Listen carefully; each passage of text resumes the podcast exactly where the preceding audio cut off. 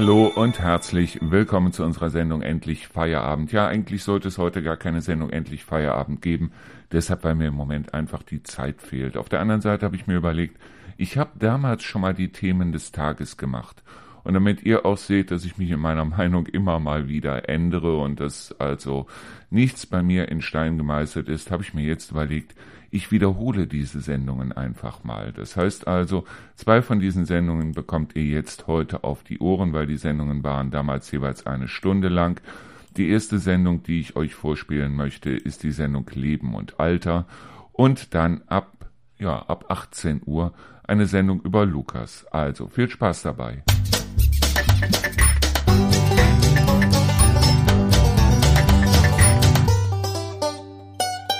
Herzlich willkommen zu unseren Themen des Tages heute am Dienstag. Heute haben wir den 21.06.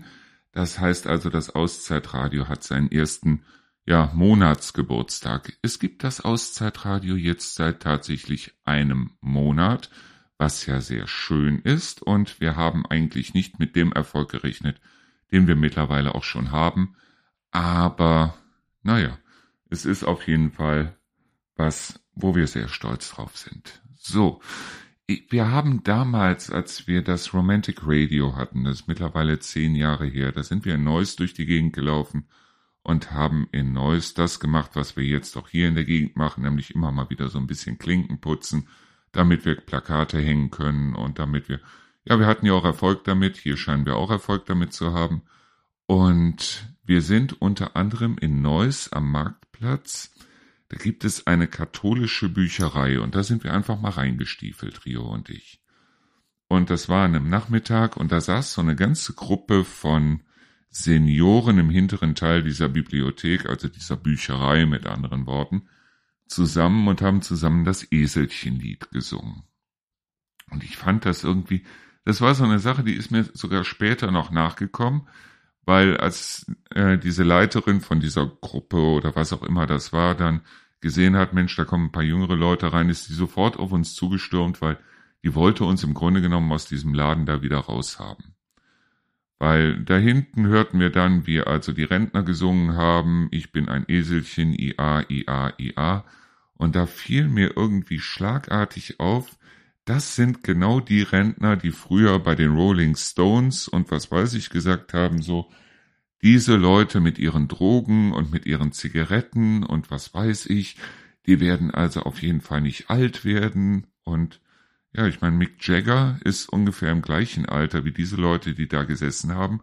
Und Mick Jagger tont immer noch über die Bühne und singt I Can Get No Satisfaction. Und diese Leute sitzen da und singen, singen das Eselchenlied. Jetzt ist meine Frage, wer hat mehr vom Leben gehabt? Mick Jagger oder die Leute, die da das Eselchenlied singen?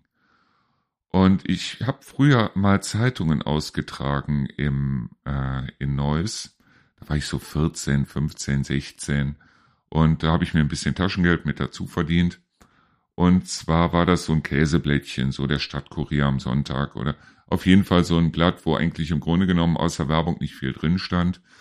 Und ich hatte auf meiner Tour, wo ich die Zeitungen ausgetragen habe, unter anderem das Altenheim. Und ich fand es deprimierend. Ich fand es wirklich sehr deprimierend. Ich wusste, ich musste die Zeitungen dahin bringen, weil die alten Leute, die da gesessen haben, die haben sich gefreut wie die Schneekönige, wenn ich da reingekommen bin und habe denen den Stadtkurier gegeben. Das war so irgendwie zwei Blätter, also acht Seiten voller Müll. Manchmal waren es auch nur sechs Seiten. Das meiste, also die waren schon ziemlich dick, aber das meiste war halt Werbung, was da drin lag. Und die haben sich gefreut wie die Schneekönige, weil endlich mal ein bisschen Abwechslung dazugekommen ist. Und dann denke ich mir, wann haben wir eigentlich angefangen, unsere alten Leute irgendwie in solche, ähm, ja, früher, früher haben die, äh, haben die Indianer, glaube ich, ihre äh, alten Leute zum Sterben auf den Berg geschickt. Wir schicken die Leute zum Sterben in die Altenheime.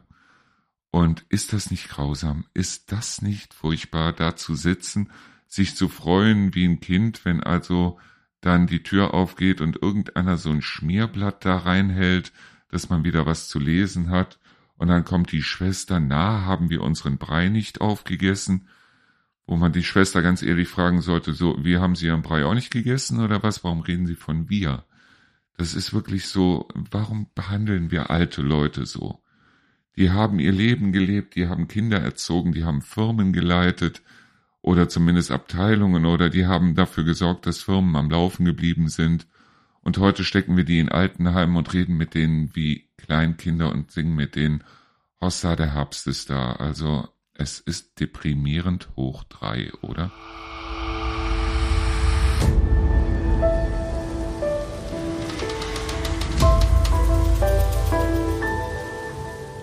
Ich habe letztens einen tollen Spruch gelesen, den fand ich wirklich klasse. Da stand, für jede Zigarette, die du rauchst, vergibst du einen Tag. Also dir fehlt nachher ein Tag und dieser Tag wird Keith Richards gegeben. Also nehmt euch selber nicht ernst. Nehmt euch doch Gottverdammt nicht immer so furchtbar ernst. Die Erde selber interessiert sich einen Scheißdreck für euch. Die interessiert sich wirklich einen Scheißdreck für euch. Das heißt, diese ganzen Sachen, wenn Leute hingehen und behaupten, ja, wir werden umgebracht von denjenigen, die also da mit irgendwelchen Kondensstreifen am Himmel agieren oder sonst irgendwas, das sind doch nur Leute, die sich selber viel zu ernst nehmen. Seien wir ganz ehrlich, die Erde gibt's seit viereinhalb Milliarden Jahren nachweislich und es wird sie nachweislich auch noch viereinhalb Milliarden Jahre geben. Das heißt, die Sonne wird nicht explodieren, sondern die Sonne wird noch, ja, so viereinhalb Milliarden ungefähr Jahre wird sie noch brennen und danach wird sie ausglühen und wird zu einem weißen Zwerg werden, so. Und irgendwo auf, in diesem Universum, irgendwo wird eine neue Erde entstehen und irgendwo gibt es auch noch anderes Leben und so weiter. Und selbst so ein Leben von einem Jopi Hesters, der also über 100 Jahre alt geworden ist, selbst das war ein Witz gegen die viereinhalb Milliarden Jahre, die diese Erde schon besteht.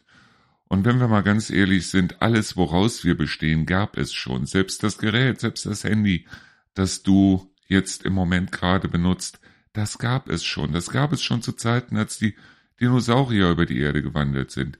Wir machen nichts neu. Was wir machen, ist, wir formen das um, was schon da ist. Du bestehst aus Atomen, genau wie ich, die hat es schon gegeben. Da sind noch die Fische, da, da gab's noch gar kein Leben auf der Erde. Da gab es diese Atome schon. Das Einzige, was wir tun, ist, wir formen diese Atome um. Das heißt, du bestehst aus dem, was du gegessen hast, aus dem, was du getrunken hast, aus dem, was du geatmet hast. Jeder Baum, der da draußen steht, besteht aus der Luft, aus dem CO2, das um ihn rum existiert und das er verarbeitet und das er dann zu Holzblättern und so weiter verarbeitet.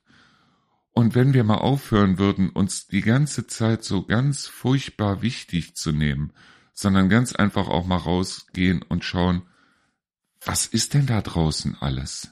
Wie toll ist es denn da draußen?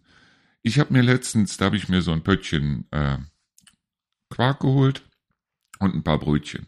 Und dann habe ich mich einfach mal an einem Feldweg, wenn man hier über die Wege läuft, hier stehen ja mittlerweile überall diese Banken, wo man sich wunderbar hinstellen kann, hinsetzen kann und kann einfach mal die Fresse halten und einfach mal ganz ruhig sein.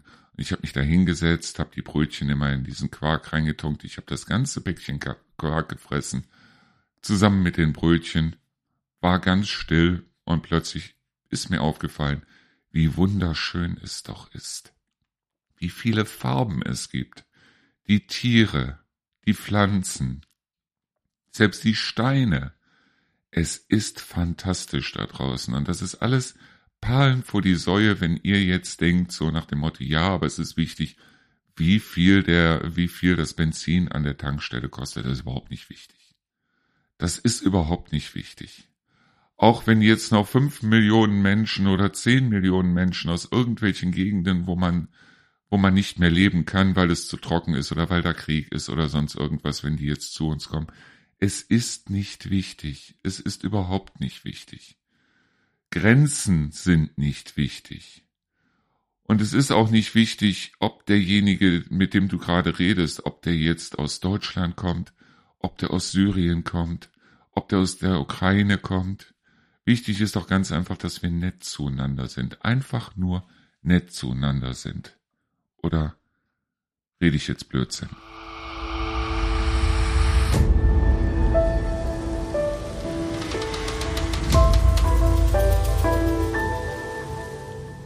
Ich habe vor einiger Zeit mal einen Podcast gehört und zwar mit Dr. Manfred Lütz.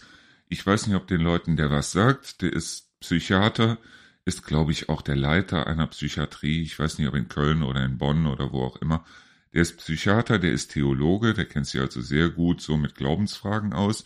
Der ist aber auch Autor und der ist auch Kabarettist. Und der sagte damals, das Problem ist, dass vielfach heute soziale Kontakte auseinanderfallen. Das Dorf funktioniert nicht mehr und genau das ist unser Problem. Das Dorf funktioniert nicht mehr. Die Großfamilie funktioniert nicht mehr. Ja, die funktioniert auch nicht mehr. Ganz einfach aus dem Grund, weil Papa und Mama müssen arbeiten. Die Kinder, wenn überhaupt welche da sind, werden dann den ganzen Tag abgegeben. Die hat man nur am Wochenende. Man ist noch nicht mal mehr dabei, wenn die Kinder den ersten Satz sagen, den ersten Schritt machen, wie auch immer, weil Papa und Mama müssen arbeiten, deshalb, weil, ja, irgendwie muss die Miete ja bezahlt werden. Und wenn die Leute dann in die Krise kommen, sagt er, dann gehen sie zum Psychotherapeuten in der Annahme, Psychotherapeuten hätten Lebenserfahrung. Das haben die aber gar nicht. Die können sehr gut Krankheiten behandeln, aber wo sollen die denn die Lebenserfahrung herhaben? Das heißt, wenn Sie wirklich eine Lebenskrise haben, dann gehen Sie doch lieber zu einem alten Mütterchen in der Eifel. Das meine ich gar nicht von oben herab.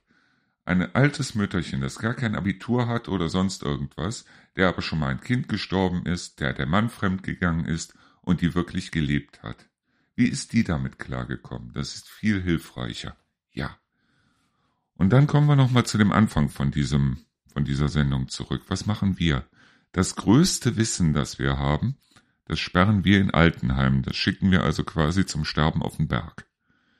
Es geht nicht darum, dass alte Leute uns auf jeden Fall sagen müssen, wo es lang geht und dass wir auf alte Leute auf jeden Fall hören müssen oder sonst irgendwas.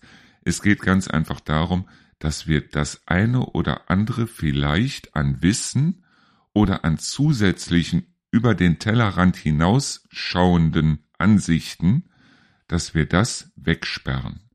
Und dann gehe ich ins Fernsehen oder dann höre ich mir im Fernsehen an, wie so ein Richard David Brecht zum Beispiel dann was erzählt über Kant oder Nietzsche oder Hegel oder was weiß ich, dann kriege ich es kotzen.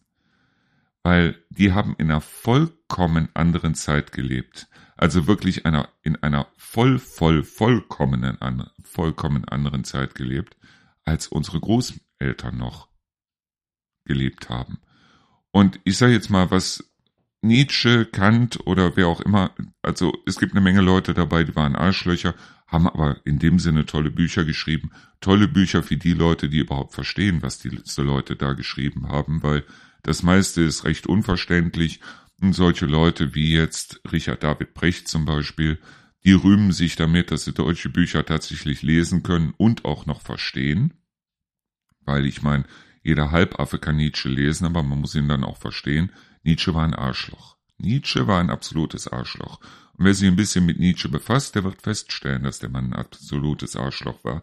Und was interessiert mich, was ein absolutes Arschloch zu sagen hat? Vielleicht waren auch deine Großeltern oder deine Eltern absolute Arschlöcher. Aber dann frag dich mal, wieso? Aus welchem Grund? Aus welcher Zeit kommen die? Was ist denen eventuell passiert? Warum sind das Arschlöcher geworden? Weil niemand wird als Arschloch geboren.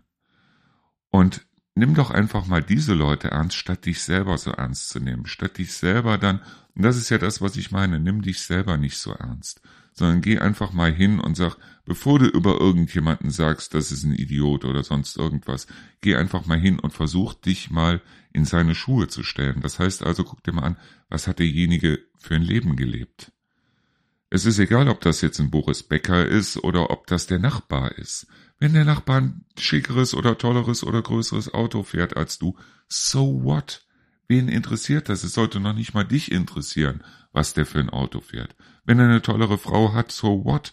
Wer weiß, was der dafür tun muss, dass der eine tollere Frau hat. Wenn derjenige mehr Geld hat als du, so what? Ich habe selber so viel Geld damals verdient und ich weiß, was ich dafür tun müsste, musste und ich würde das heute nie im Leben mehr machen.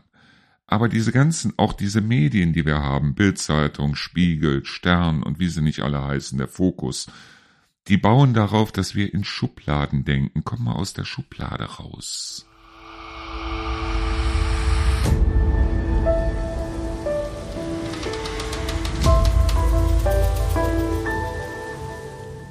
Ich habe es mir ja damals angeschaut. Ich habe mir das Leben von meiner Mutter angeschaut, 50 Jahre lang. Ich habe mir das Leben von meinem Sohn angeschaut. Und ich muss ganz ehrlich sagen, dass mein Sohn, dadurch, dass ich ihm viel mehr Freiheiten gegeben habe, dadurch, dass ich ihn wie einen Menschen behandelt habe, dadurch, dass ich halt gesagt habe, okay, mach deine Fehler, weil wir lernen aus Fehlern. Und es ist wichtig, mal hinzufallen, weil man daraus lernt, auch mal wieder aufzustehen dass mein Sohn mehr gelebt hat als meine Mutter in ihren 70 Jahren und mein Sohn ist nur 18 Jahre alt geworden. Deshalb, weil er hatte Spaß am Leben. Und genau das ist es, was wir haben sollten. Spaß am Leben. Und ein Leben macht keinen Spaß, wenn es im Endeffekt dazu führt, dass wir irgendwo in einer Gruppe sitzen, in irgendeinem katholischen äh, Buch, in, in so einer katholischen Bücherei und singen das Eselchenlied, Ia, Ia, Ia. Ist das das Leben, das wir uns vorstellen? Ist es das, wofür wir heute arbeiten? Wofür wir heute arbeiten, wofür wir uns abrackern, wofür wir alles tun, damit unsere Kinder uns dann nachher abschieben können, entweder irgendwo in ein Altenheim oder irgendwo in eine katholische Bücherei, wo wir dann Hussa der Herbst ist da oder das Eselchenlied singen? Ist es das, was wir wollen? Fragen wir uns doch erstmal, was ist denn das, als wir, was wir wollten, als wir klein waren? Wenn wir jetzt sagen, wir wollten gerne Feuerwehrmann werden oder wir wollten gerne ähm, was weiß ich, Astronaut werden oder wir wollten gerne Zugführer werden oder was auch immer wir werden wollten, fragen wir uns doch einfach mal, warum wir das werden wollten. Was war der Grund darin? Wir wollten doch eigentlich alle das Gleiche. Wir wollten ein Abenteuer. Wir wollten eigentlich alle, dass das Leben spannend ist. Und nicht nur, dass das Leben spannend ist, weil für so ein Kind ist das Leben spannend, deshalb, weil es sehr viele Sachen eben noch nicht in Schubladen reingesteckt hat. Aber wenn wir wollen, dass das Leben spannend ist und spannend bleibt, warum gehen wir dann hin und machen aus dem Leben eine Routine? Warum ist es so, dass viele Leute, wenn sie also im Januar dann das Weihnachtszeug abhängen, dass sie das Gefühl haben, dass sie sich im gleichen Moment wieder entgegenkommen, um es wieder rauszuholen, um es wieder aufzubauen? Was ist, was ist der Grund dafür, dass wir glauben, die Jahre ziehen vorbei wie nichts? Was ist der Grund dafür, dass wir morgens aufstehen und gar nicht mehr wissen, worauf wir uns freuen sollen? Was ist der Grund an dem Ganzen? Ist der Grund das Geld? Ist es so, dass wir sagen, wir wollen möglichst viel Geld haben? Wofür? Für was? Wir brauchen kein Geld. Also sicher, es gibt also so ein bestimmtes Maß, was, was jeder braucht. Und das brauche ich natürlich auch. Ich möchte gern was zu essen haben. Ich möchte gern, auch wenn ich mal nicht kochen möchte, dass ich mir vielleicht eine Pizza bestellen kann. Ich brauche was zum Anziehen und so weiter. Okay, das ist dieses Mindestmaß an Geld. Das kann ich verdienen entweder als Arzt oder ich kann es verdienen, indem ich bei der Müllabfuhr arbeite.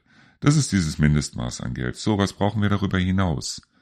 Wir wollen uns eine gewisse Art von Luxus schaffen, ja. Was ist das Luxus? Was ist Luxus? Luxus ist es, etwas tun zu können, was andere nicht tun können? Warum? Um auf andere runterschauen zu können? Ist Luxus, rüber zu gucken zum Nachbarn und zu sehen, der hat ein kleineres Auto als wir? Oder ist es so, dass wenn wir das nicht schaffen, dass wir dann mit Neid über den Gartenzaun gucken und gucken, dass der da drüben, der hat sich jetzt einen Whirlpool in den Garten gestellt. Ich kann mir das nicht leisten, weil ich weiß, so ein Whirlpool kostet 15.000 Euro. Wo der sich das leisten kann, was der dafür gemacht hat, ist ja wohl das allerletzte. So erziehen wir aber unsere Kinder. Warum wollen die alle solche Sachen werden wie Influencer und was weiß ich? Die gucken sich das Ganze im Internet an, sehen, da ist eine Bibi oder ein Gronk oder ein was weiß ich der also da hingeht und, und äh, ein bisschen was tut, deren Meinung nach, und der also dann dafür unglaublich viel Geld kriegt. Ja, eine Bibi hat mit dem, was sie macht, mit ihrem Beauty Palace, unglaublich viel Geld verdient. Dafür, dass sie eigentlich vermeintlich nichts tut. Dass die Frau kurz vom Burnout gestanden hat. Dass die Frau bloß vier Stunden in der Nacht schläft dass die Frau eigentlich im Grunde genommen kein Leben mehr hat, weil alles, was um sie herum ist, gefilmt wird und dann dementsprechend da reingestellt wird, irgendwo ins Netz, dass sie gar kein Privatleben mehr hat, dass so eine Frau sich nicht mehr einfach bei Lidl, bei Aldi, bei sonst wem an die Kasse stellen kann und kann sagen, okay, hier, ich habe drei Würstchen, die möchte ich jetzt bezahlen, ohne dass irgendein Depp, der von hinten auf die Schulter klopft und dann sagt, ich hätte aber gerne ein Autogramm. Das sehen wir nicht. Das sehen wir alles nicht. Wir sehen bloß die arbeiten vermeintlich wenig. Und dann sehen wir solche Leute, die dann Millionen ausgeben und Millionen verdient haben, wie so ein Boris Becker oder, äh, ja, nehmen wir zum Beispiel mal so ein, so ein, wie heißt der, Finn Kliman oder so. Der hat dann genug Geld verdient. Das glaube ich schon. Bloß sie haben alle die Bodenhaftung verloren. Warum? Weil sie nicht mehr in den Schlaf kommen, weil sie nicht mehr die Möglichkeit haben, überhaupt mal äh, drüber nachzudenken, was ist das überhaupt, was ich hier tue, und weil sie vollkommen die Relationen verloren haben. Denken wir immer dran, es gibt da draußen Leute, die schmeißen sich von der Brücke und bringen sich um, weil ihnen zwei, dreitausend Euro fehlen. Und bei einem Boris Becker reden wir über 80 Millionen Euro Schulden.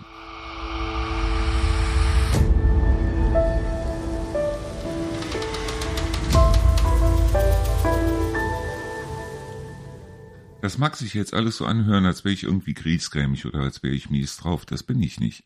Ganz im Gegenteil, mir geht es gut. Mir geht es sogar richtig gut.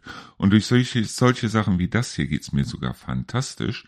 Deshalb, weil ich einfach mal mich hinsetzen und mich auskotzen kann. Gleich kann ich mich draußen wieder hinsetzen, kann mir eine Zigarette rauchen oder mir einen Cola trinken oder einen Kaffee oder ein Bier oder was immer ich trinken möchte. Ich setze mich gleich raus. Das Wetter ist einigermaßen schön. Wir haben draußen 24 Grad oder so. Und dann setze ich mich raus, trinke mir einen Kaffee, rede ein bisschen mit Rio, dann gucken wir, dass wir vielleicht unser Radio einschalten, weil heute Abend läuft ja 80er Musik auf unserem Radio. Und äh, das wird eine tolle Sache. Mir geht's gut. Mir geht's fantastisch. Und das Schöne ist an der ganzen Sache, ich bin glücklich.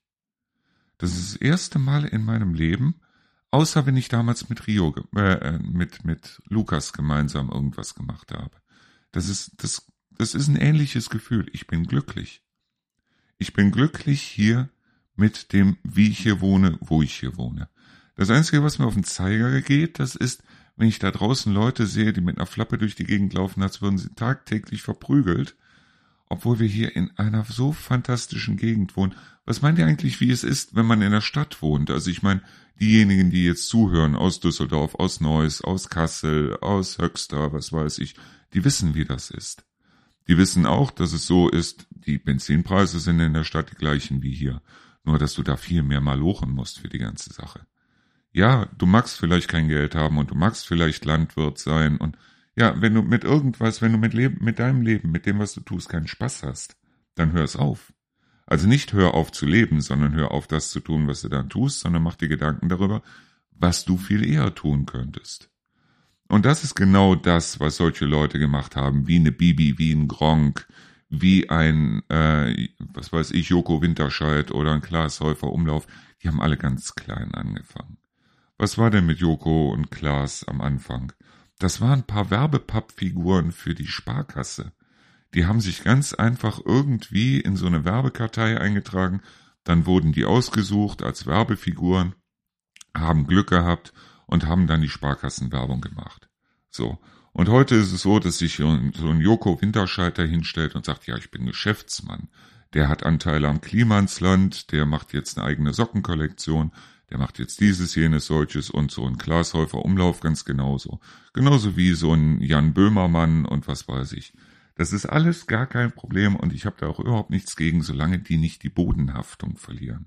Und die Bodenhaftung heißt ganz einfach, dass es nicht nur auf die nächste Million auf dem Konto ankommt, sondern dass es auch darauf ankommt, dass es da draußen Leute gibt, die sich die Nächte lang um die, die sich die Augen ausweinen Nächte lang, weil ihnen 300 Euro fehlen. Und da kann man helfen. Wenn man zu viel Geld hat, dann kann man da helfen. Dann kann man rausgehen und kann mal sagen, du hör mal zu, also ich habe gemerkt, dir geht es nicht gut. Woran liegt es denn? Das war früher auf dem Dorf so. Das ist doch genau das, was der Lütz meinte. Die Dorfgemeinschaft funktioniert nicht mehr. Hier funktioniert sie gar nicht. Ich habe das Gefühl da draußen, dass die Leute sich gegenseitig den Dreck unterm Fingernagel nicht gönnen. Und wenn man dann mal einen hat, der lächelt, der erzählt einem dann im nächsten Moment so nach dem Motto, ja, wir werden ja alle krank gemacht, weil die Flugzeuge da oben mit ihren Kondensstreifen, sag mal, habt ihr noch alle Schrauben im Karton oder was? Wie ernst nehmt ihr euch, dass ihr glaubt, ihr würdet tatsächlich vergiftet von irgendeiner Regierung, die da einen geheimen Plan hat? Also so wichtig kann man doch gar nicht sein. So wichtig kann man wirklich nicht sein. Weil es ist ja so, dass diese Leute, die also äh, da draußen rumlaufen, auch die Politiker, die sind doch von euch abhängig. Die sind doch davon abhängig, dass ihr sie wählt und was weiß ich. Gerade diese dummen Schafe, die also da draußen hingehen, ja, ich wähle immer die CDU, weil mein Opa hat auch immer die CDU gewählt. Hirnlos. Genauso wie die Leute, die sagen, ich wähle jetzt AfD, weil ich wähle Protest. ja, ich, ich gehe auch nicht hin in der Kneipe und sag mir, schmeckt das Bier nicht, aufgrund dessen saufe ich jetzt aus der Toilette. Das ist absoluter Schwachsinn. Nehmt euch selber nicht so ernst. Geht einfach mal hin und guckt mal über den Gartenzaun, aber mit gutem Blick und nicht mit Neid. Und geht mal raus in die Natur, kauft euch ein Päckchen Kräuterquark und ein paar Brötchen. Und dann setzt euch da mal hin auf irgendeine Bank. Es stehen ja genug Bänke darum. Und dann guckt ihr mal, wie also der Rotmilan, fantastische Vögel übrigens, wie der Rotmilan da über euch kreist. Oder geht mal nachts da äh, an die Diemel zum Beispiel und guckt mal, wie da die Fledermäuse fliegen. Riesige Fledermäuse. 40 Zentimeter Flügelspannweite, die da übers Wasser sausen und die da ihre Insekten fangen. Es ist fantastisch.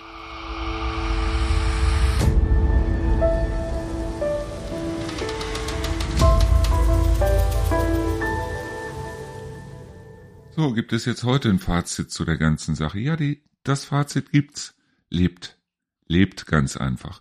Das, was ihr heute eventuell tut, damit ihr länger lebt, ist für die Zeit, wenn ihr irgendwo in der Bücherei sitzt und das Eselchenlied singt. Das wollt ihr garantiert nicht lange machen. Und ich wette mit euch, wenn ihr heute lebt und wenn ihr euch heute mal was gönnt und leckeres Essen esst und einfach mal rausgeht und einfach mal habt Spaß, habt Freude, tanzt durch Le durchs Leben, macht euer Leben nicht abhängig oder eure, eure äh, Stimmung nicht abhängig von den Benzinpreisen da draußen oder was die Gurken kosten oder sonst irgendwas. Scheiß doch der Hund drauf. Weil ganz ehrlich, ich bin damals, ich bin mit mit äh, 9000 Euro im Monat bin ich klargekommen. Ich bin auch mit 900 Euro im Monat klargekommen. Also man kommt immer klar. Aber wichtig ist es ganz einfach, lebt. Und jede Wette, wenn ihr heute lebt, dann werdet ihr nachher nicht irgendwie in einer katholischen Bücherei enden oder in einem äh, Altenheim oder sonst irgendwo. Ich frage mich sowieso, wo das ganze Geld hingeht. Für die ganzen Alten, die in den Altenheimen sitzen, da ist für 50 Leute ein Pfleger verantwortlich, aber für jeden kriegen die Altenheime äh, Tausende von Euro. Also wer wischt sich da die Finger in dem Geld? Aber ist auch nicht meine Sache. Das ist vielleicht meine Sache, gegen die man eher demonstrieren sollte, als dagegen, ob wir jetzt eine Maske tragen oder nicht. Vielleicht kommt morgen irgendeiner auf die Idee und frisst irgendein exotisches Gürteltier und wir kriegen dann alle einen Magen-Darm-Virus, sitzen dann alle in der Pampas rum und wären dann froh, wenn es nur eine Gesichtsmaske gewesen wäre. Also lebt, lebt heute, lebt jetzt. Das Leben, das ihr heute nicht lebt, das kriegt ihr später nie, aber auch nie mehr wieder und guckt ganz einfach, wenn euch irgendwas Spaß macht, dann macht es und macht es schnell und macht es heute. Das Leben kann schneller vorbei sein, als ihr gucken könnt. Morgen passt vielleicht, seid ihr mit dem Auto unterwegs und es passt vielleicht irgendein Idiot mit dem Auto nicht auf und ihr seid tot. Und dann, wenn es zum Schluss eine Abrechnung gibt, wenn es diesen Gott gibt, und der steht dann da, dann wird er euch eventuell fragen, pass auf, es gibt Leute, denen habe ich nur ein Bein gegeben, denen habe ich kein Augenlicht gegeben, die konnten nichts sehen, die waren glücklicher als du. Was hast du aus deinem Leben gemacht? Du hattest zwei Arme, zwei Beine, du hattest zwei Augen, du hattest eine Nase, du hattest Ohren, du hattest alles. Du hattest alle Möglichkeiten. Was hast du aus deinem Leben gemacht? Das heißt mit anderen Worten, hast du gelebt. Und wenn du dann sagst, nein, also ich habe nur geschuftet, ich habe nur geprasselt, ich habe nur geguckt, dass also äh, dass also ich möglichst viel Geld auf meinem Konto habe und dafür habe ich die ganze Zeit gelebt, dann wird ein gerechter, ein guter Gott sagen, dann kommst du hier auch nicht rein, weil du hast dein Leben verschwendet. Und das wäre das Schlimmste, was der einem sagen könnte. Weil wenn ich heute Bock habe, mir eine Zigarette zu rauchen, dann rauche ich die.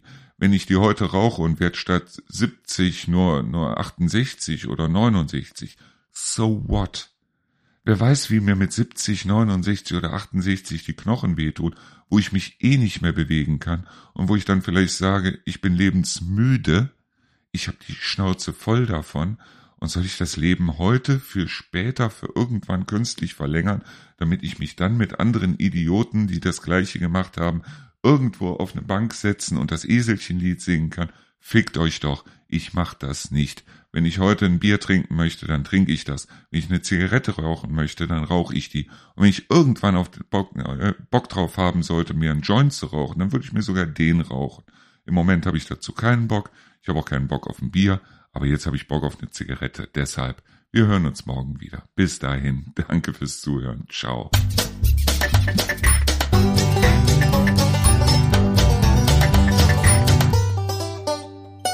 Hallo und herzlich willkommen zum heutigen Thema des Tages. Ja, das ist schon das 15. Thema des Tages. So schnell vergeht die Zeit. Das heißt, ich habe mich alles in allem hier schon hingesetzt und über sieben Stunden gelabert. Das heißt, manch einer, der das Ding abends einschaltet und dabei einschläft, wird morgens aufwachen und ich laber immer noch. Das ist toll. Das ist fantastisch. So, ich wollte euch heute eigentlich mal so ein bisschen was über Lukas erzählen. Lukas war ja mein Sohn und Lukas ist am zweiten Weihnachtstag 1998 geboren, also am 26. Dezember. Und ich hatte mir vorher eigentlich gar keine großartigen Gedanken darüber gemacht, wie das ist, ein Kind zu haben oder wie es ist, ein Kind zu erziehen oder überhaupt mit dem Thema Kinder hatte ich mich eigentlich gar nicht großartig beschäftigt. Kinder fand ich eigentlich bis zu der Zeit einfach nur nervig. Diejenige, die unbedingt ein Kind haben wollte, das war meine Ex-Frau und die hat mich auch dahin gedrängt, unbedingt ein Kind haben zu wollen. Nur als ich dann den Kleinen auf dem Arm hatte, da war es plötzlich meiner. Das war plötzlich so, als wenn da wirklich so eine leuchtende Brücke zwischen ihm und mir entstehen würde. Und plötzlich war es meiner. Und ich habe auch gemerkt, dass meine Frau mit dem Kind eigentlich überhaupt nichts anfangen konnte, weil sie eigentlich nur ein Kind haben wollte, um sich mit den ganzen Müttern dann zu treffen, so 17 Uhr auf dem Spielplatz oder 15 Uhr auf dem Spielplatz und Heike bringt den Blechkuchen mit. Ja, wunderbar. Die Kinder, die wurden dann irgendwo alleine gelassen.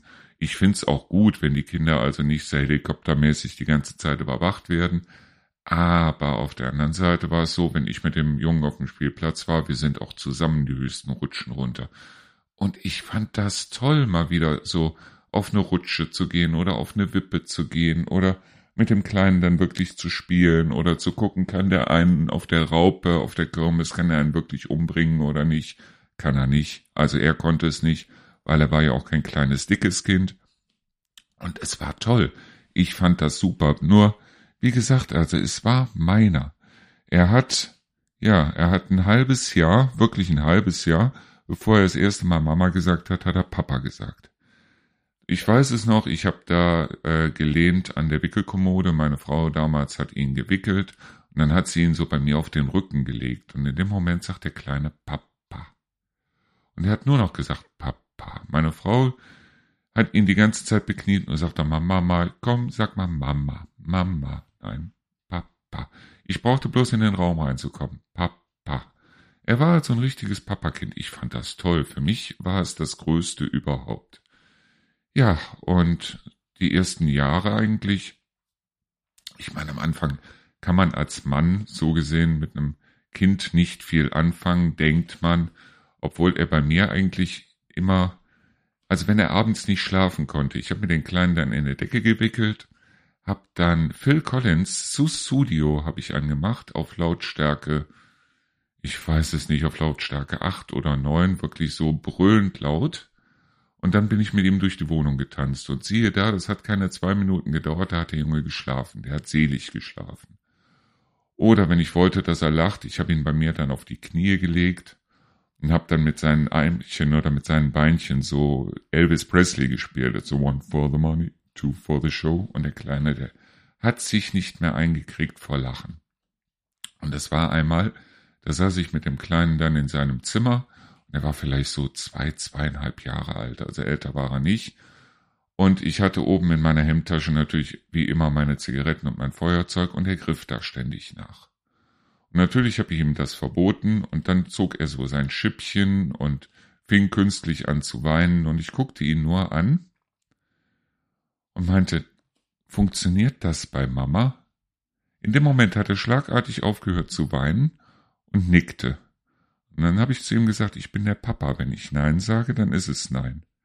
Er guckte mich an, sagte wortwörtlich Scheiße. Dann krabbelte er auf mich zu und nahm mich in den Arm und sagte, Papa, ich hab dich lieb. Und da wusste ich, irgendwas mache ich richtig.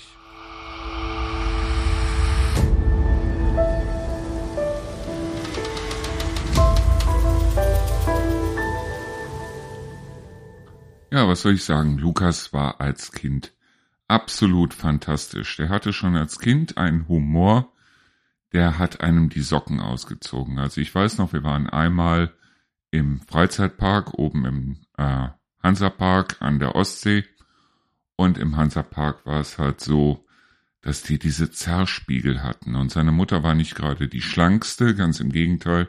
Sie hat zwar für die Geburt oder besser für die Schwangerschaft hat sie zwar glatte 27 Kilo abgenommen, aber als sie dann schwanger war, hieß es, jetzt darf ich nicht mehr ab, abnehmen, weil dann gehen die Giftstoffe an das Kind über und das geht so nicht und so weiter. Stattdessen hat sie einen auf Gib ihm gemacht und äh, ich weiß nicht, wie viel Kilo die in der Schwangerschaft zugenommen hat. Es war auf jeden Fall reichlich und daraufhin war sie halt ja schon etwas dicker und naja, wir waren im Hansapark und er stand vor den Zerrspiegeln, die die ja in jedem älteren Freizeitpark haben, zog seine Mutter dann zu einem Spiegel hin und sagte dann zu seiner Mutter, der Spiegel hier macht wahnsinnig dick, aber ich glaube, bei dir wirkt er nicht.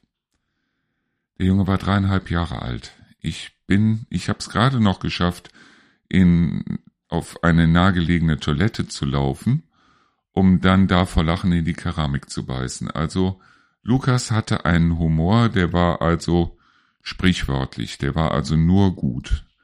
Und auf der anderen Seite war es halt so, er hat es auch nicht böse gemeint in irgendeiner Weise. Es war nicht so, als wenn es jetzt ein böses Kind gewesen wäre. Er war halt nur, er war direkt, er war offen, er, er war ehrlich und ich muss dazu sagen, ich habe das auch gefördert, dieses offene, dieses ehrliche, und deshalb habe ich auch versucht, ihn weitestgehend von meiner Mutter fernzuhalten, die direkt ein Haus weiter gewohnt hat, weil ich weiß, wie meine Mutter erzieht, weil ich selber unter ihrer Erziehung gelitten habe. Und ja, meine Mutter, ihr schönster Spruch war, das ist aber kein Marküschen, das ist ein ganz anderes Kind, als du es warst. Und ich habe drei Kreuze geschlagen, als sie das gesagt hat. Weil mit ihm konnte sie halt nicht so umspringen, der Junge hatte seinen eigenen Kopf, ich habe auch gefördert, dass der seinen eigenen Kopf hatte. Ich wusste hundertprozentig oder wir wussten beide hundertprozentig, wie wir miteinander umgehen sollten. Und es war fantastisch. Es war wirklich absolut fantastisch. Besonders weil wir haben so viel zusammen gelacht und so viel zusammen gespielt. Und ja, seine Mutter, also meine Ex-Frau, die hat immer mehr gemerkt, ja, der Junge hatte eigentlich mit ihr überhaupt nicht viel zu tun. Und das Schlimmste fand ich, als Lukas dann irgendwann zu mir hinkam, der war schon ein bisschen größer, da war ich allein mit Lukas oben an der Ostsee, wir hatten da einen Wohnwagen, und zu mir sagte, ich bin für die Mama wie so eine Handtasche. Erst wollte sie mich unbedingt haben, und nachdem sie mich dann hatte, hängt sie mich dann auf zum Weiterverkauf. Und da habe ich gemerkt, irgendwas stimmt hier ganz und gar nicht.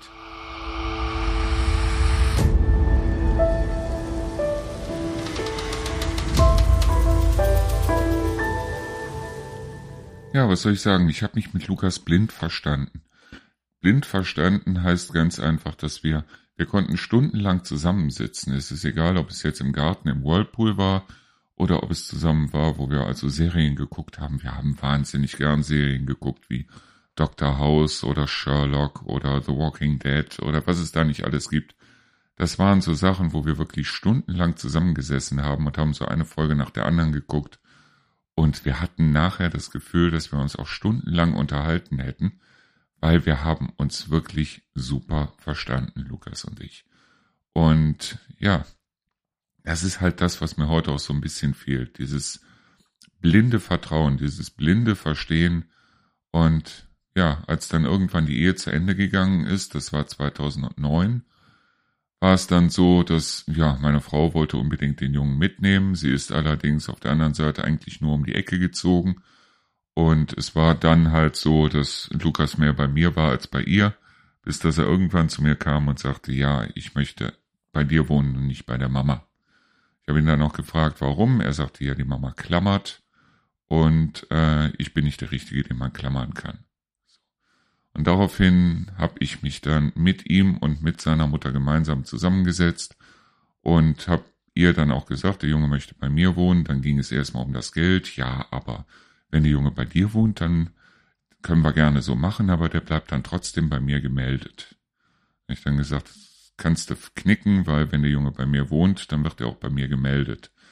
Was mich so ein bisschen äh, aufgeregt hat, das war die Tatsache, ich bin dann in Neuss ins Einwohnermeldeamt, weil sie konnte den Jungen ohne weiteres ummelden. Bei mir war es so, dass ich von ihr eine Unterschrift und den Personalausweis und Gott weiß was alles brauchte, bevor ich den Jungen dann wieder ummelden konnte.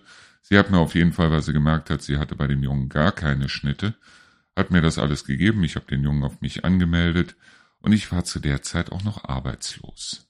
Das heißt, ich hatte eigentlich im Grunde genommen äh, ja das Geld, was ich mir so durch nebenbei Tätigkeiten und sowas äh, zusammengesammelt habe und was ich hier und da mal verdient habe und so weiter. Und Lukas und ich hatten in der Zeit die schönste Zeit, die man sich vorstellen kann.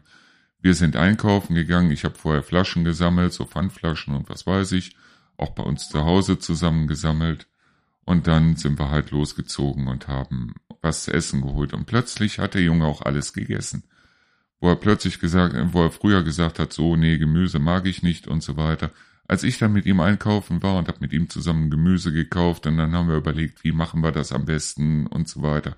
Wir haben in der Küche gestanden, wir haben zusammen gesungen, wir haben zusammen gekocht, wir haben zusammen gegessen. Es war eine fantastische Zeit. Wir waren bestimmt ein halbes, wenn nicht dreiviertel Jahr waren wir nicht einmal bei McDonalds, nicht einmal in der Pommesbude, nicht einmal irgendwo, dass wir gesagt haben, wir holen uns auswärts irgendwas. Nein, wir haben alles zusammen gemacht und das war toll. Das war richtig fantastisch und das hat uns so richtig toll zusammengeschweißt. Ja, und wir hatten eine schöne Zeit zu der Zeit, obwohl nicht viel Geld da war, aber es war klasse und es war um einiges schöner als die Zeit, als ich noch Tausende von Euro auf dem Konto hatte und mit seiner Mutter zusammengelebt habe.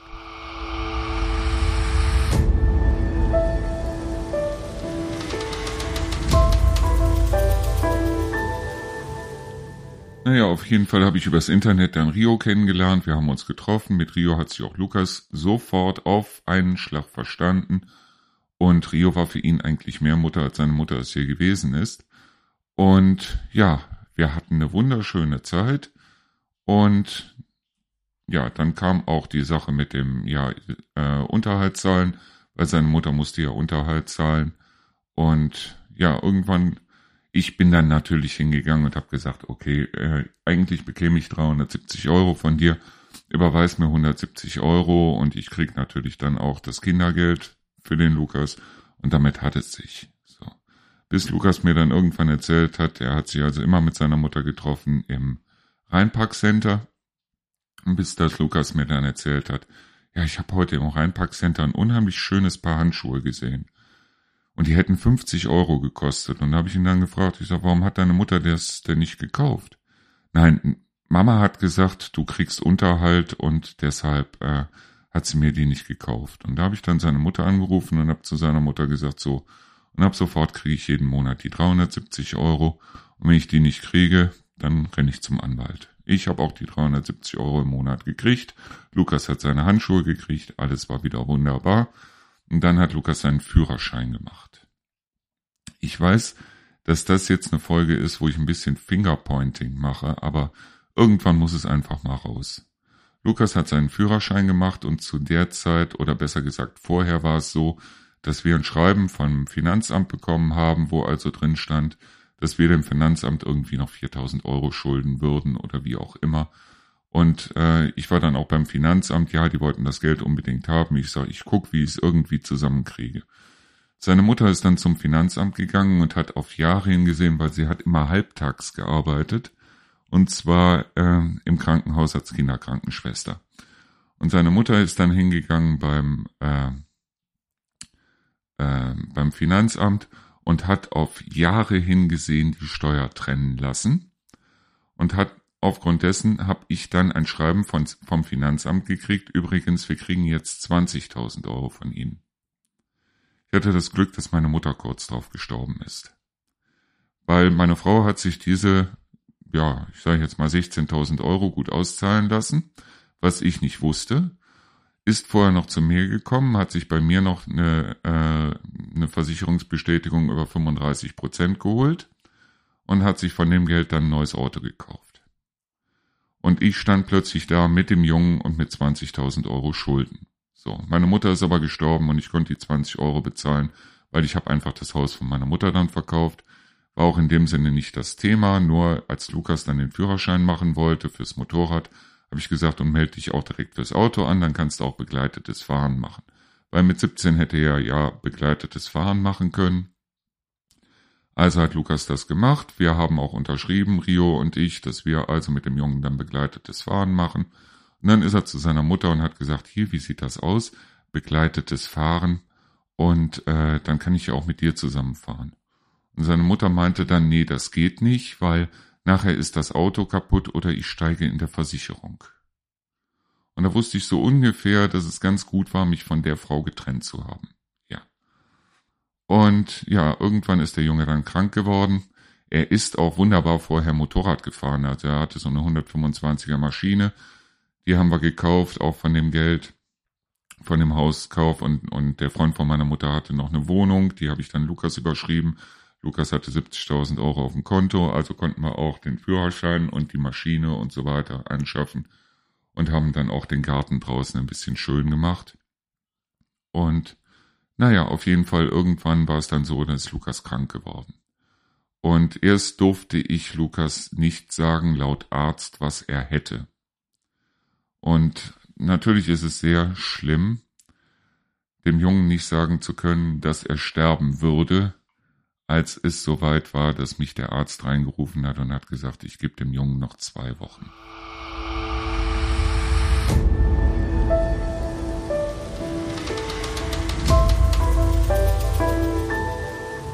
Der Junge lag auf jeden Fall auf der Palliativstation. Seine Mutter war da von morgens um 10 bis nachmittags um 5.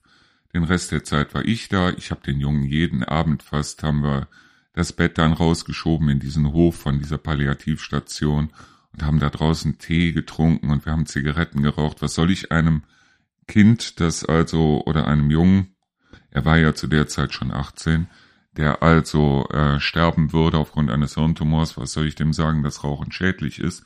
Absoluter Blödsinn. Wir haben also draußen gesessen, wir haben Tee getrunken, wir haben geraucht und wir hatten eigentlich Gespräche hoch drei. Seine Mutter kam zu mir und sagte, was soll ich mich mit dem Jungen noch unterhalten, der erlebt ja hier nichts mehr. Und wir hatten so viel Gesprächsthemen, sei es jetzt Urlaube, sei es sein erstes Kaninchen, wir haben uns über alles unterhalten. Er hat sich die Musik für seine Beerdigung ausgesucht, er hat sich auch ausgesucht, wie seine Beerdigung stattfinden sollte. Wir haben übers Sterben geredet, wir haben über den Tod geredet, wir haben über alles geredet. Wir haben zusammen gelacht, wir haben zusammen geweint, wir haben zusammen alles gemacht. Und seine Mutter saß daneben, wenn sie da war und hat Liebesromane gelesen. Und irgendwann kam ich auf der Intensivstation oder auf der Palliativstation an und da sagte sie dann in der Küche zu mir, du solltest dir übrigens auch mal psychologische Hilfe suchen. Ich sag, was brauche ich im Moment psychologische Hilfe? Der Einzige, der psychologische Hilfe braucht, ist der Lukas, aber nicht ich. Nein, das hilft wahnsinnig viel. Ich kann ihn jetzt gut gehen lassen. Der Junge wusste noch gar nicht, dass er gehen sollte. Er wusste noch gar nicht, dass er todkrank war. Er wusste noch gar nicht, dass es final war, seine, und sie konnte ihn gut gehen lassen. Naja, auf jeden Fall hieß es dann irgendwann, hatte der Junge die Schnauze voll von Bestrahlung, von Chemotherapie, von dem ganzen Wahnsinn. Und dann kam also seine Mutter abends zu mir an und sagte, heute habe ich gedacht, er hätte wieder Halluzinationen, weil er sagte, er wollte nach Hause. Aber er wollte wirklich nach Hause. Ich habe zwei Stunden auf ihn eingeredet bis dass ich dann äh, ihn dazu weit hatte, dass er nicht nach Hause kommen kann. Ich habe daraufhin gar nichts gesagt. Ich bin zum Arzt reingewandert, habe dem Arzt gesagt, äh, wann kann der Junge nach Hause. Der Arzt sagte mir, ja, es war ein Freitag. Der Arzt sagte mir, ja, nächste Woche Mittwoch, weil wir müssen das noch abklären mit dem Bett und mit allem drum und dran. Aber dann kann er nach Hause. So. Daraufhin habe ich dann gesagt, machen Sie alles fertig. Der Junge kommt nach Hause, bin also in das Zimmer rein. Seine Mutter war auch wieder da. Und dann hieß es, ähm, habe ich dem Jungen gesagt, ich habe gehört, du möchtest nach Hause. Ja, ich möchte unheimlich gern nach Hause, sagte Lukas. Ja, sag ich, Mittwoch kommst du nach Hause. Seine Mutter sprang auf, du kommst jetzt mit raus, schrie mich an, ging dann raus und meinte draußen dann wortwörtlich, du glaubst doch wohl nicht, dass sich meine Mutter in dein Wohnzimmer setzt, um den Jungen zu besuchen.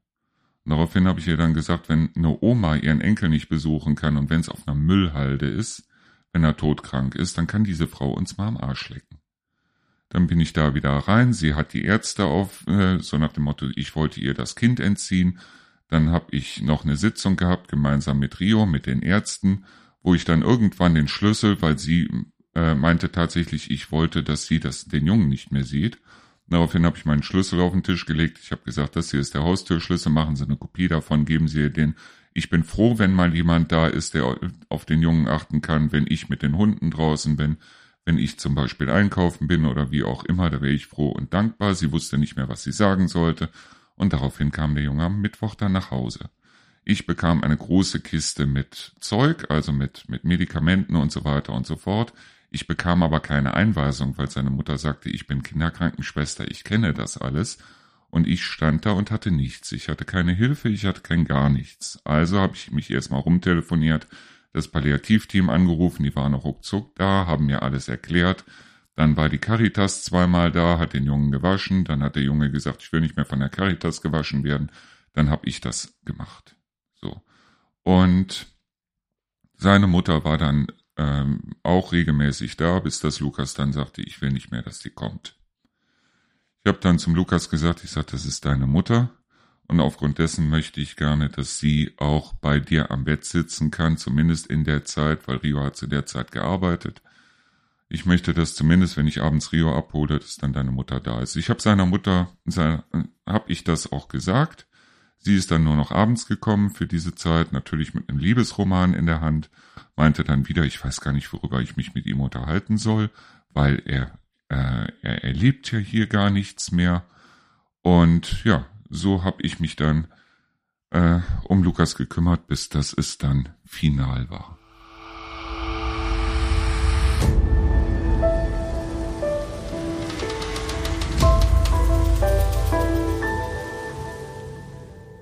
Was sonst noch alles in dem Krankenhaus gelaufen ist und dass ich den Jungen darüber habe aufklären müssen, dass er würde sterben müssen, äh, da braucht man, glaube ich, nicht drüber zu reden und da möchte ich auch ehrlich gesagt nicht drüber reden. Es war auf jeden Fall der 30. März 2017, als wir gemerkt haben, es passiert irgendwas Finales. Dem Jungen ging es immer schlechter zu der Zeit ich habe dann vormittags seine Mutter angerufen. Ich habe gesagt, hier passiert irgendwas. Ich habe auch die Ärztin angerufen. Die Ärztin war auch da. Die Ärztin meinte auch, dass ich ihm so bestimmte Tabletten geben sollte, damit er halt nichts merkt.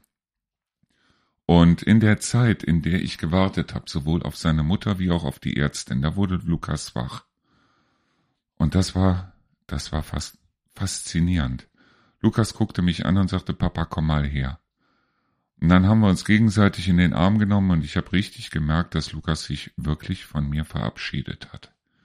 Und das war, das war furchtbar, aber es war wirklich einer der innigsten Momente, die wir wirklich miteinander hatten. Ich habe gesagt, hier passiert auf jeden Fall irgendwas. Seine Mutter war dann da, in der Zeit war wieder halb im Koma. Sie hat eine halbe Stunde am Bett gesessen, nee, was soll ich denn hier? Und ist dann wieder gefahren. Ich habe Rio angerufen, ich sag, wie sieht das aus? Rio hat sofort auf der Arbeit ihre Sachen gepackt und hat gesagt, ich muss nach Hause, weil da passiert irgendwas. So, und dann haben wir halt den Nachmittag und den Abend haben wir wechselseitig am Bett verbracht. Irgendwann um acht Uhr habe ich dann nochmal bei seiner Mutter angerufen. Ich sage hier, ist irgendwie, es passiert hier was, weil äh, der Junge wird doch nicht mehr richtig wach und so weiter. Daraufhin kam die Frage, ja, meinst du denn, ich soll mal kommen? Ich habe dann gesagt, es ist mir egal, was ich, es ist egal, was ich meine, du musst tun, was du für richtig hältst. Ich wollte nur sagen, also es geht dem Lukas sehr schlecht. Ja, ich bleib hier, wenn irgendwas passiert oder so, dann kannst du mich ja anrufen. Ich habe dann die Ärztin angerufen, die Ärztin war an dem Abend nochmal da, sie sagte mir auch, ja, welche Tabletten ich ihm noch geben sollte. Das waren so Tabletten für die Wangentaschen, die, die sich so direkt auflösen und so. Lukas hat auf jeden Fall nicht viel gemerkt. Nur äh, ich habe auch gemerkt, dass, also, äh, was heißt nicht viel gemerkt? Das stimmt nicht. Er hat eine ganze Menge mitbekommen. Er hat auch gelacht dabei. Ich habe seine Lieblingsmusik angemacht und er hat sogar ähm, ohne irgendwas zu sagen, er hat mitgesungen. Und ja, äh, wenn dann irgendwas war, wenn er husten musste oder wie auch immer, haben seine Hand gehalten, dann hat er wieder gelächelt. Es war toll, es war absolut, ja, es war innig. Entweder Rio hat bei ihm am Bett gesessen oder ich habe bei ihm am Bett gesessen. Und irgendwann war es dann halb eins nachts und ich habe zu Rio gesagt, weil Rio hatte noch ihre Klamotten von der Arbeit an. Ich sagte, du gehst jetzt zumindest erstmal hoch. Ich sitze ja hier beim Lukas und ich werde sowieso die Nacht, wenn, wenn dann hier unten verbringen. Und äh, wenn irgendwas ist, du gehst jetzt hoch, ziehst dich zumindest um, ziehst dir was, ziehst dir was Bequemes an. Und Rio ging hoch und wir hörten, wie oben die Tür zuging.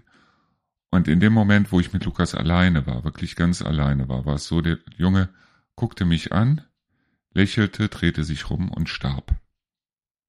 Er war einfach weg. Er war einfach plötzlich weg. Ich habe dann Rio gerufen, weil äh, die Tabletten von ihm standen noch daneben und ich war kurz davor, die zu nehmen.